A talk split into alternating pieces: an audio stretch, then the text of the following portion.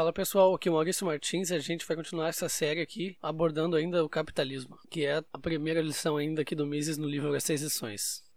Continuando, o capitalismo eleva os padrões de vida. Obviamente que, do nosso ponto de vista, o padrão de vida dos trabalhadores era extremamente baixo no começo do capitalismo se as condições de vida nos primórdios do capitalismo eram absolutamente escandalosas, não era porque as recém-criadas indústrias capitalistas estivessem prejudicando os trabalhadores. As pessoas contratadas pelas fábricas já subsistiam antes nessas condições extremamente precárias. A velha história famosa e repetida centenas de vezes de que as fábricas empregavam mulheres e crianças que antes de trabalhar nessas fábricas viviam em condições satisfatórias é um dos maiores mitos e embustes da história. As mães que trabalhavam nas fábricas não tinham o que cozinhar. Elas não abandonavam suas cozinhas para ir para as fábricas. Elas corriam para as fábricas porque não tinham cozinhas, e mesmo que tivessem, não tinham o que cozinhar. E as crianças, elas não proviam de um ambiente confortável. Elas estavam famintas e por isso iam para as fábricas também. E o tão falado, indescritível horror do capitalismo, do capitalismo primitivo pode ser refutado com uma simples estatística. Logo nesses primeiros anos da Revolução Industrial, entre 1760 e 1830, a população da Inglaterra dobrou, o que significa que todas aquelas crianças que antes estavam morrendo agora sobreviviam e se tornavam adultos. Não há dúvida de que as condições gerais de vida em épocas anteriores eram muito insatisfatórias. E aí a gente basta pensar na, no nosso padrão de vida atual, no, no, padrão de vida dos nossos pais e dos nossos avós, e assim a gente vê que cada geração sempre vive um pouco melhor do que a anterior. E foi o comércio capitalista que melhorou todas essas condições. Justamente aquelas primeiras fábricas que passaram a suprir direta ou indiretamente as necessidades dos trabalhadores por intermédio da exportação de produtos manufaturados e da importação de alimentos, matéria-prima de outros países. Mais uma vez, os historiadores do capitalismo falsearam a história. Há uma anedota provavelmente inventada que se costuma contar a respeito do Benjamin Franklin. Em uma visita a um cotonifício na Inglaterra, Ben Franklin ouviu do proprietário cheio de orgulho: Veja, temos aqui tecidos de algodão para a Hungria. Olhando na volta e constatando que os trabalhadores estavam em andrajos, né, trapos, o Benjamin Franklin vai e pergunta: E por que também não produz para os seus funcionários? Na verdade, as exportações de que falava o dono do conto difícil realmente significavam que ele produzia para os empregados, visto que a Inglaterra precisava importar muita coisa que eles não tinham. E esses, essas importações eram custeadas pelas exportações. A Inglaterra estava passando ali por uma fase de escassez de alimentos. Então tinha que importar muita coisa da Polônia, da Rússia, da Hungria. Essas exportações de tecidos se constituíam no pagamento das importações de alimentos e etc. Tu vender alguma coisa em troca de outra que tu precisa mais é o princípio básico do capitalismo, do livre comércio e da própria ação humana. O teorema da ação humana ele é bem simples e ele é irrefutável, né? não é um teorema, é um axioma. É, e ele diz o seguinte: as pessoas agem de forma que a sua situação no momento seguinte seja melhor que a sua situação agora. Então, se eu tenho laranjas e eu troco elas por dinheiro, significa que eu prefiro o dinheiro em vez das laranjas. E o contrário também: se alguém comprou as laranjas, essa pessoa prefere as laranjas do que o dinheiro. Ou seja, ninguém age em prol de se prejudicar. E se age, está agindo pensando que aquilo é o melhor. Então, quando tu tenta refutar o axioma da ação humana, tu está caindo dentro dele, porque tu é um ser humano agindo de forma que tu imagina que a tua situação no momento seguinte seja melhor que a situação no momento atual. Ou seja, tu se sentiria feliz em refutar esse axioma já que tu acha que ele está errado. Então, tu acaba caindo dentro dele, provando que ele está certo. Então, com certeza, a gente precisa desmistificar essa ideia de que a indústria explorava as pessoas se a indústria explorasse essas pessoas, elas não iriam largar suas vidas melhores no campo para ir para suas vidas tristes na indústria. Ninguém abandona uma vida boa em troca de uma vida miserável de trabalho 18 horas por dia. Se as pessoas fugiam do campo para as cidades, era porque as cidades pagavam melhor e as condições de vida seriam melhores lá. É óbvio que comparado com a nossa situação atual, a gente não passa mais por aquela situação de necessidade, porque hoje o nível de produção é muito maior, o nível de poupança é muito maior, e a gente não passa mais por aquelas condições horríveis, é claro. Mas se tu for avaliar, a condição humana é a pobreza absoluta. A gente saiu das cavernas uh, fugindo de tigre, matando bicho a paulada para sobreviver. E hoje a gente manda foguete para o espaço. Tudo isso através do aumento da produtividade, das trocas voluntárias. E isso só é possível no capitalismo. Para entender o básico do básico da economia, a gente pode sempre usar o exemplo do náufrago. Digamos que um náufrago está lá na, numa ilha sem ferramenta nenhuma e desse jeito ele consegue pegar três peixes por dia, que é o que ele precisa para sobreviver. Para melhorar a condição de vida dele, o que, que ele vai ter que fazer? Ele vai ter que pegar lá seus três peixinhos, três peixinhos e comer dois por dia. E com aquele peixe excedente, Digamos que ele guarde durante três dias, então lá pelo quarto dia ele tem três peixes poupados e ele pode gastar aquele tempo que ele passaria pescando elaborando uma ferramenta, uma rede, uma, uma lança, algo que vai aumentar a produtividade dele. E agora com a lança, digamos que ele consiga pegar aqueles três peixes que ele precisa para passar o dia inteiro, ele pode pegar simplesmente trabalhando no período da manhã. Ou então, se ele trabalhar o dia inteiro, ele tem seis peixes e no outro dia ele não precisa trabalhar e pode fazer alguma outra coisa. Então é dessa forma, através da poupança, que vem os investimentos que fazem a economia melhorar e ter um aumento de produtividade. É isso que é a riqueza, isso que é gerar riqueza. Imprimir papel, moeda, nunca, nunca será a solução. Porque digamos que existisse uma economia primitiva nessa ilha, onde com outras pessoas o meio de troca fosse pedrinhas. Ah, então tu simplesmente pegar mais pedrinhas não ia enriquecer a população local, porque não houve aumento de produtividade ao mesmo tempo que houve aumento de pedrinhas. E na verdade, ah, qualquer economia consegue rodar com qualquer quantidade monetária que seja divisível. Claro que as pedrinhas sejam, sejam um exemplo, mas é complicado tu dividir pedrinhas em, em pedrinhas menores para continuar com o mesmo valor. Já uma moeda divisível nunca precisa aumentar a oferta monetária numa sociedade.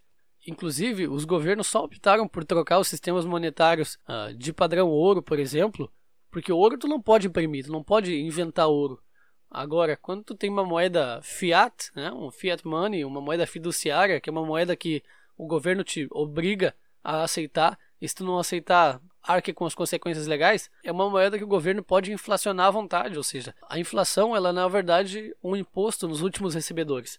Porque como dizia o Cantillon, né, quando tu imprime dinheiro, esse dinheiro não entra na sociedade de forma neutra. Ele não é como se todo mundo recebesse ao mesmo tempo. Esse dinheiro vai para os primeiros recebedores e depois ele chega lá na ponta nos últimos recebedores, que com certeza serão os mais pobres e eles receberão uma moeda, digamos assim, usada, uma moeda gasta, porque todos os preços na economia já inflacionaram quando chega na mão desses últimos. Então esses compram uh, bens mais caros com dinheiro menos com menos poder de compra então, na prática, isso é uma transferência de renda dos mais pobres para os mais ricos. E é por isso que os governos sempre têm a tendência a substituir suas moedas padrão ouro por moedas fiduciárias.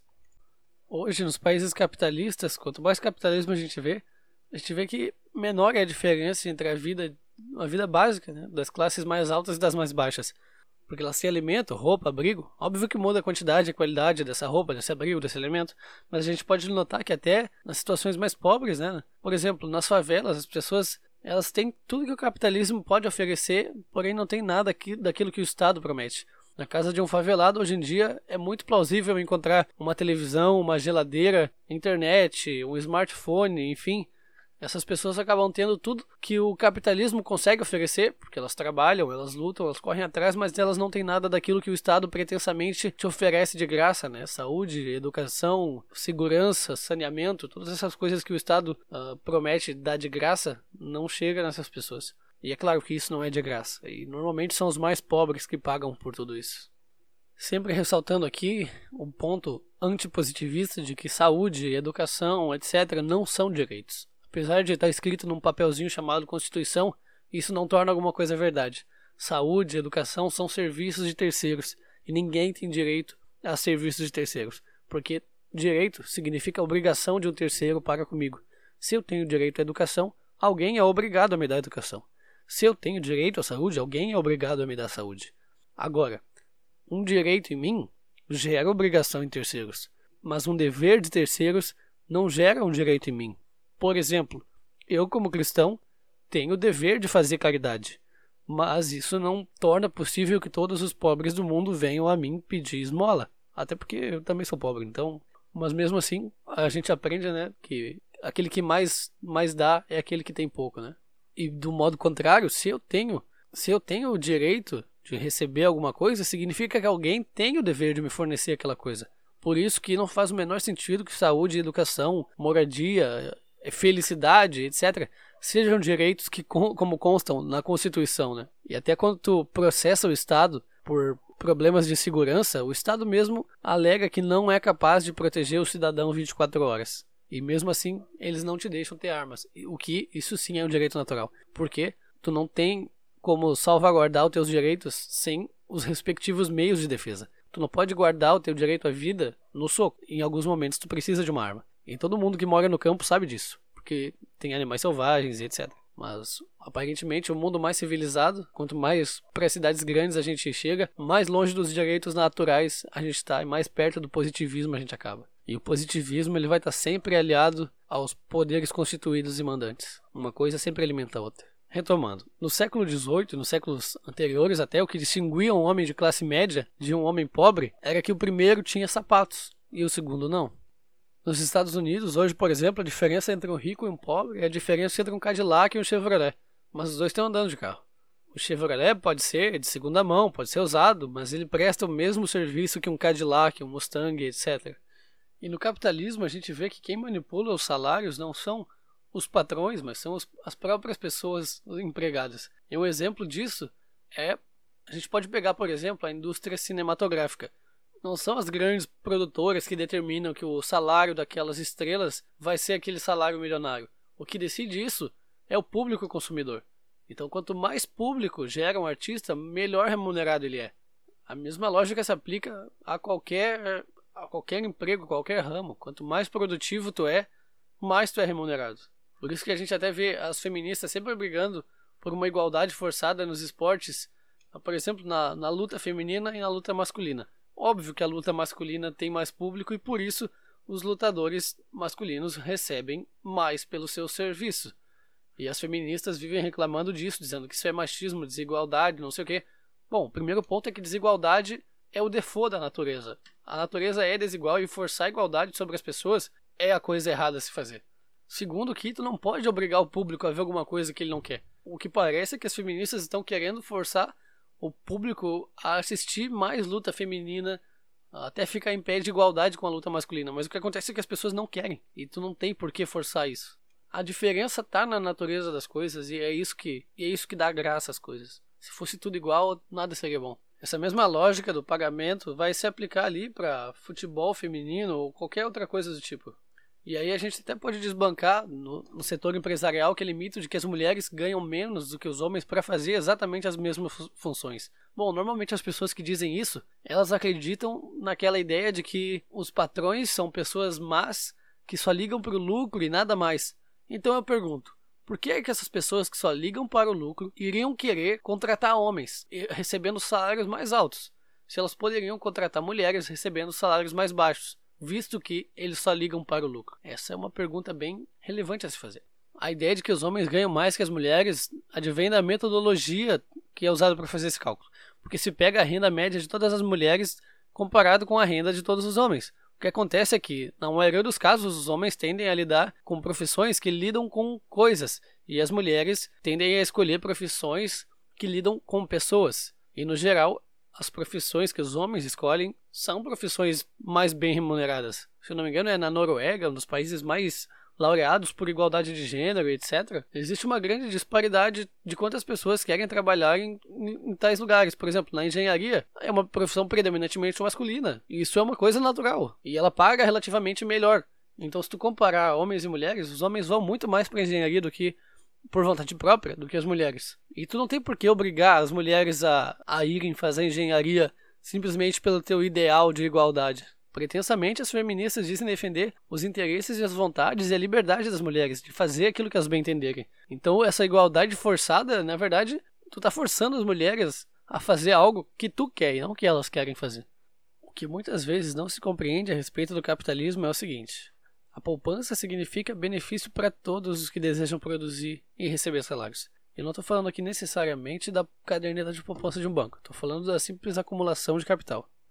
Quando alguém acumula uma certa quantidade de dinheiro, mil dólares, digamos, e confia esses dólares, ou seja, guarda, empresta, deixa no banco, investe, aplica, em vez de gastar, uma empresa de poupança, uma companhia de seguros transfere esse dinheiro para uma empresa, para um empresário, para um homem de negócios o que permite que esse cara possa expandir suas atividades e investir num projeto que, na véspera, ainda era inviável por falta de capital necessário. Ou seja, a ideia trazida aqui é que a poupança dos ricos beneficia os pobres, porque viabiliza negócios, baixa a taxa de juros. Então, se tu acha que teu patrão é um rico explorador, vai tu e abre uma empresa. Qual é a dificuldade que tu tem para isso? Conseguir dinheiro. E de onde vem esse dinheiro? Da poupança dele.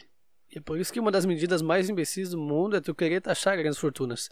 Porque se o teu país precisa de investimentos, tu quer atrair investimento estrangeiro, se o teu país sozinho não é capaz de acumular capital. Então tu precisa de investimento estrangeiro para ter emprego, para ter empresas, que teu país cresça. Tu vai lá e toma a medida que na prática significa empresários não venham aqui, vocês não são bem-vindos.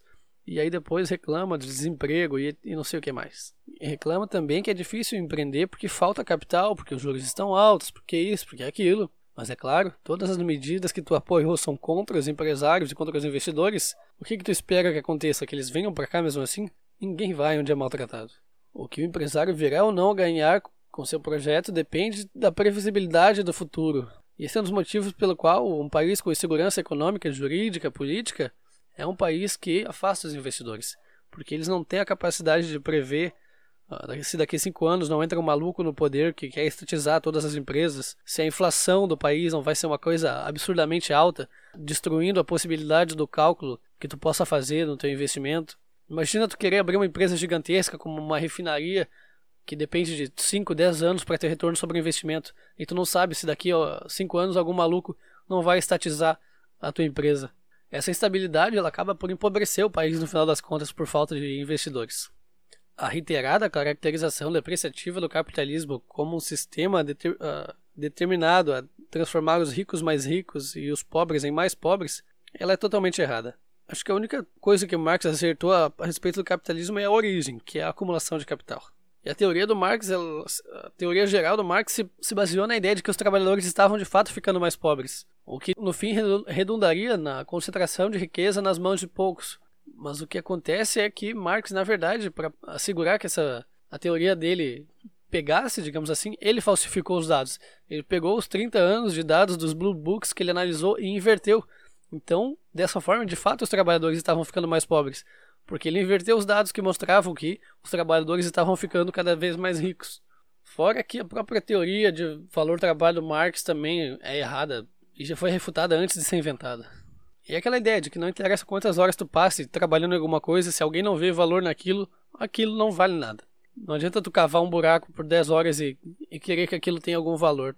Não adianta tu fazer uma caneca em 18 horas se eu posso querer comprar uma caneca que foi feita em duas, em uma hora. Segundo a doutrina marxista, é impossível no sistema capitalista qualquer oportunidade, qualquer melhoria nas condições dos trabalhadores. É claro que isso fica mais difícil de prever quando tu tá lá na época, lá em 1800, 1700. Mas hoje em dia, olhando para trás, a gente tem uma visão claríssima dos benefícios do capitalismo na nossa vida e de como os meios de produção capitalistas são a melhor forma de enriquecer uma sociedade, uma sociedade e também o mundo inteiro. Existem algumas estatísticas que eu não tenho elas na mão aqui, mas eu vou citar meio por cima que diz que antes da Revolução Industrial, cerca de 96% da população mundial estava abaixo da linha da pobreza.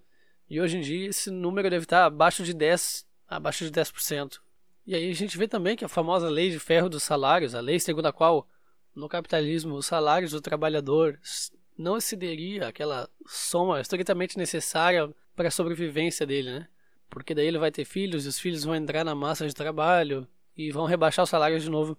Se bem que essa foi uma atacada bastante austríaca do Marx, né, de perceber que os salários eles estão sim, uh, eles são vulneráveis à oferta e à demanda, porque assim como qualquer outra coisa, o, ser, o, o serviço, uma mão de obra é um bem e, e, depende da oferta e da demanda.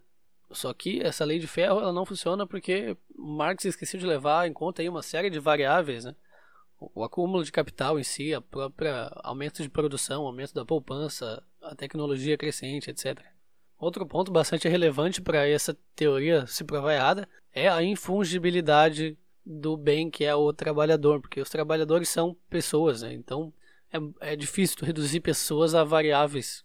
E tu não pode simplesmente substituir um trabalhador por outro, porque não é como se tu estivesse trocando uma peça de um carro, tu está trocando uma pessoa por outra pessoa. E essa ideia marxista ela tem um conceito puramente biológico, mecânico do ser humano, como se o ser humano fosse uma máquina. E para finalizar esse capítulo aqui, a gente tem que entender que a elevação do padrão de vida se fundamenta na acumulação do capital. A gente pode comparar aqui a Índia com os Estados Unidos. Na Índia foram introduzidos métodos de combate a doenças infecciosas, etc. E o resultado foi um aumento muito grande na população, sem um aumento considerável também, é, ou no mínimo que acompanhasse, um aumento equivalente da, da acumulação de capital. Né? Então, o, que, o, o resultado disso foi um aumento incrível da miséria. Porque agora existem mais pessoas e não existe mais dinheiro. E é aquela ideia de tu manter o conservadorismo, porque não é uma, uma simples ideia boba, mas a gente vê a aplicação prática da realidade. O conservadorismo é o ceticismo. Então tu tá sempre cético, de certa forma pessimista quanto ao futuro, te leva a criar uma reserva, uma reserva de emergência, a tu controlar melhor tuas finanças, a tu não sair gastando e consumindo como se não houvesse amanhã. Então o conservadorismo em qualquer aspecto da vida, ele vai ser sempre positivo. Porque o conservadorismo é o ceticismo, é mitigar perdas, é aversão ao risco. Então tu tá sempre protegido, tu tá, tá sempre agindo com cautela e sempre se baseando naquilo que já funcionou antes.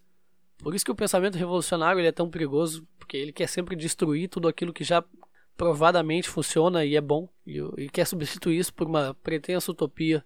E é dessa forma que uma economia, economia no sentido caseiro, né? não, no, não necessariamente no sentido global, uma economia conservadora ela vai ajudar a enriquecer o país como um todo. Porque se todo mundo fizer essa parte de poupar um pouquinho e não ser um consumista maluco que depaupera o capital da sociedade, assim o país enriquece através da poupança e dos novos investimentos. Então, pessoal, esse foi o terceiro Malcast. Eu vou encerrar por aqui. Me sigam lá no Instagram, arroba Maurício Martins SZ, arroba underline mybooks underline. Lembrando que mybooks é com B-U-K-S. Me encontrem lá no YouTube também. O, canal é o mesmo do Instagram, Maurício Martins SZ. Ainda não tenho inscrições o suficiente para poder mudar a URL lá para youtube.com/barra Maurício Martins SZ, mas só procurando lá no YouTube Maurício Martins SZ vocês já encontram. Se inscrevam lá, deixem seus comentários e vejo vocês no próximo podcast. Até mais.